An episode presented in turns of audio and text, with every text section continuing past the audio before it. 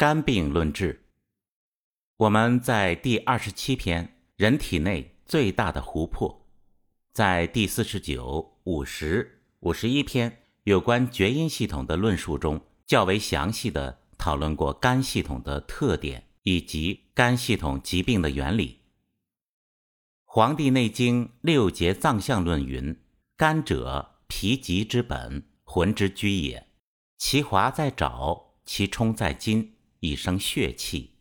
其味酸，其色苍，此为阳中之少阳，通于春气。”简单归纳下来，肝系统在人体中有以下几个方面的重要功能：一、肝系统是人体最大的藏血系统。血液是人体最基本的生命物质基础，是人体脏腑和肌肉最基本的营养物质。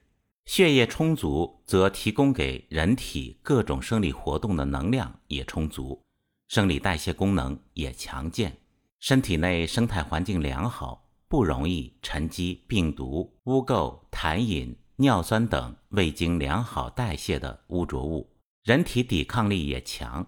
会较少生病。二，肝系统在五行中对应春天，负责把人体有形的阴、血液、津液等转化为无形的阳能量，所以称作脾极之本，既是阴阳转化的临界点，又负责人体能量的转化。所以肝不好的人很容易疲倦。肝体阴而用阳，当肝的转化机制不足时。很容易手脚冰凉和身体虚寒。三，人的眼睛能看，得益于肝系统的滋养和能量供应，所以眼睛干涩、看东西模糊、各种眼病、容易流泪等，都与肝系统有关。四，肝系统掌管的血液系统和静脉系统一起构成了人体的植物生态系统。如果人体的静脉血液循环系统脆化，则很容易出现肠胃溃疡、出血、痔疮等疾病。五、人体的生殖系统，女性的月经、卵巢都是由肝系统管理。诸如出现的阳痿、阳强，女性的月经不调、不孕不育，都可以从肝系统论治。六、肝厥阴系统内藏生长的少阳之气。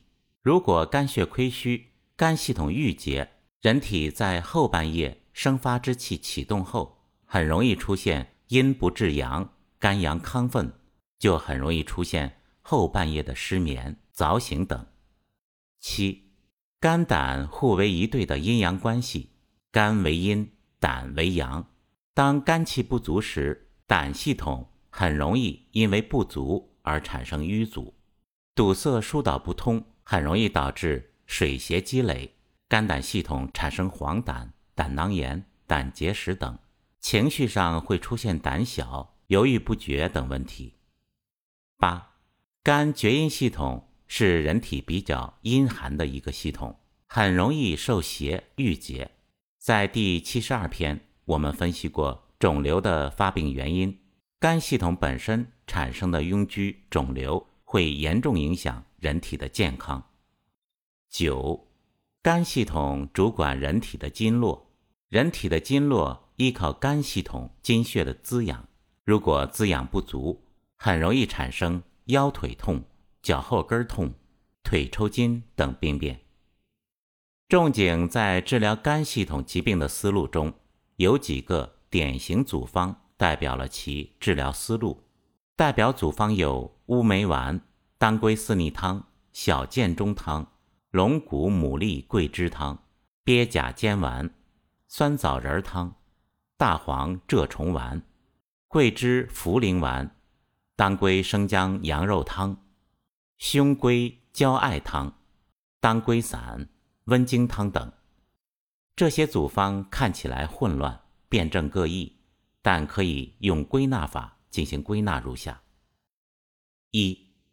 肝系统负责人体由阴转阳的生发，如果阴寒，则肝气不能生发化阳，人体由阴转阳的机制就会受到削弱，就会出现以寒或者寒热交杂为特征的四肢冰凉等病症。这时采用以乌梅丸和当归四逆汤为主的治疗思路。从乌梅丸的组方来看，由乌梅、桂枝、附子、当归、细辛、人参、花椒、黄连、黄柏、干姜组成。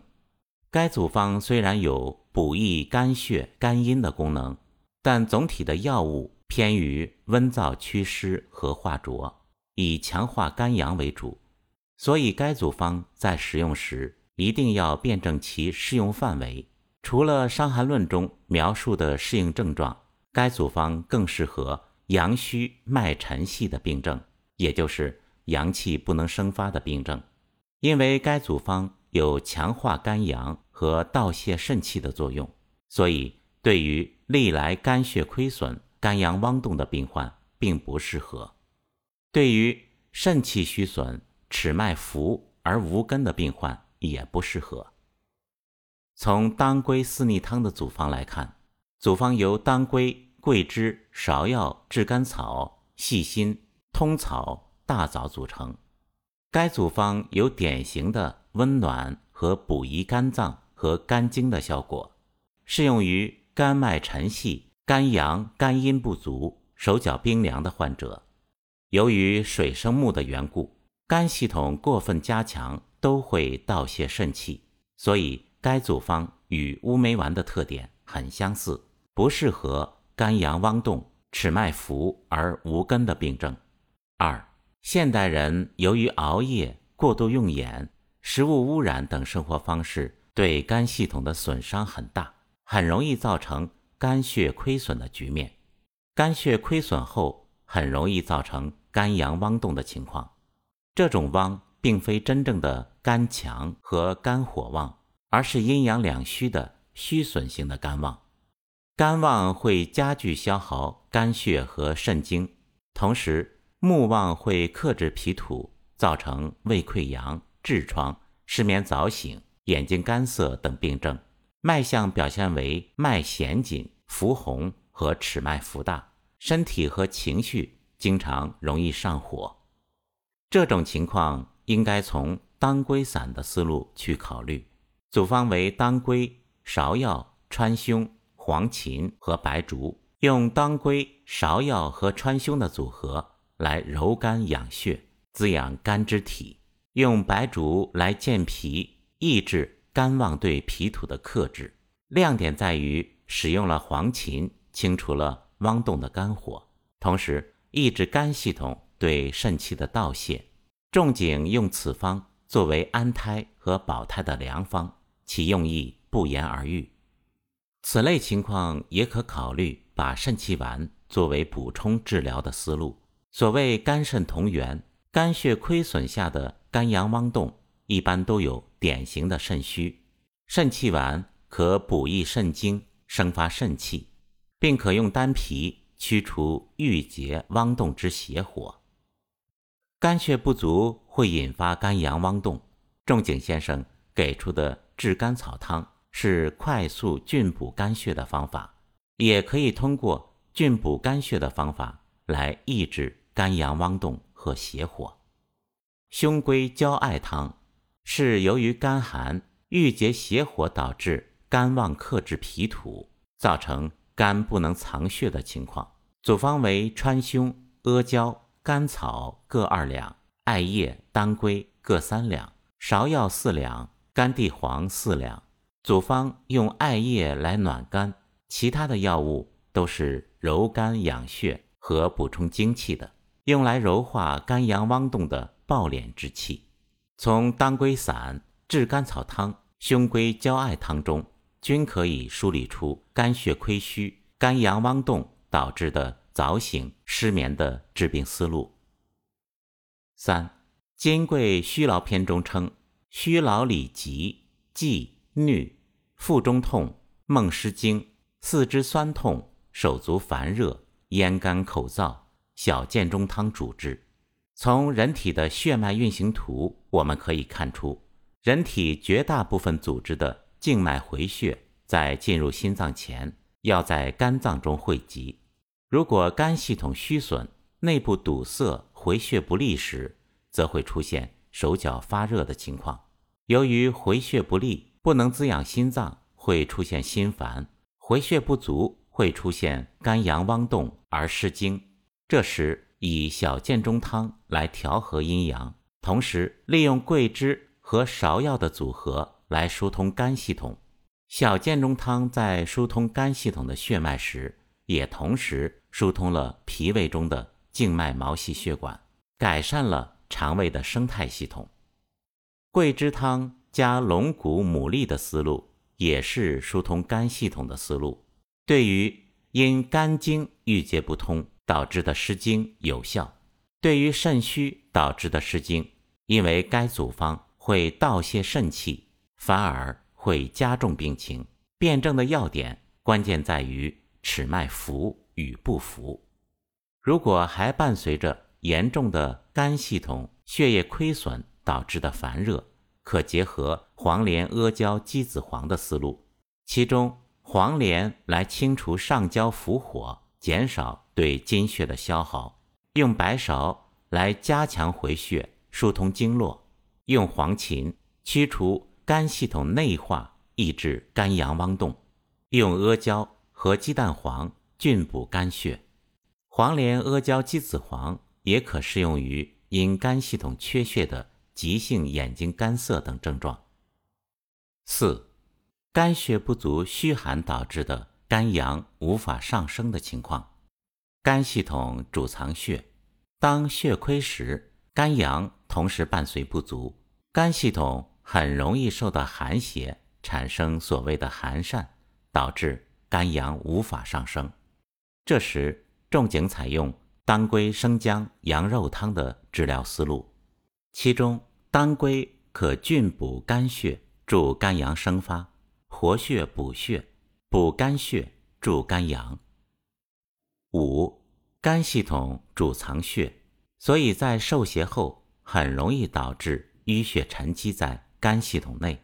淤血严重时，会导致人体的血液循环失常，营血无法滋养皮肤、眼睛。这时用大黄、蛰虫丸来活血化瘀、驱尘更新。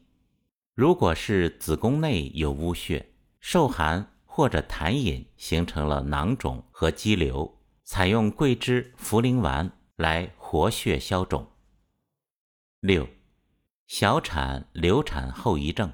古代社会小产半产较多，现代社会流产较多，这两种都会引发后遗症，很容易导致淤血滞留在小腹，令肝系统受损，出现回血不利。而手脚发热，这时采用温经汤的治疗思路。温经汤由吴茱萸三两、当归二两、川芎二两、芍药二两、人参二两、桂枝二两、阿胶二两、生姜二两、牡丹皮去心二两、甘草二两、半夏半升、麦门冬一升组成。其特点是温经调经，君药吴茱萸不仅可以温暖肝经，而且善驱肝系统的邪气。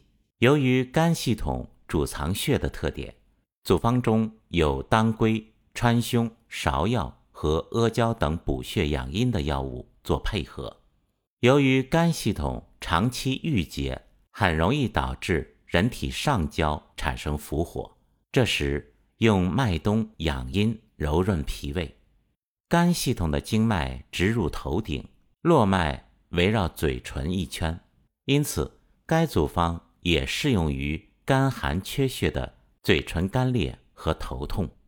现代社会由于穿衣打扮和贪食冷饮的情况比较普遍，很容易导致肝系统受寒受邪。温经汤有较广的治疗范围。七，肝系统产生的囊肿或肿瘤，即金匮中所说的真假的情况，这时需要采取活血化瘀、攻坚排污、除邪和补正相结合的综合思路去考虑。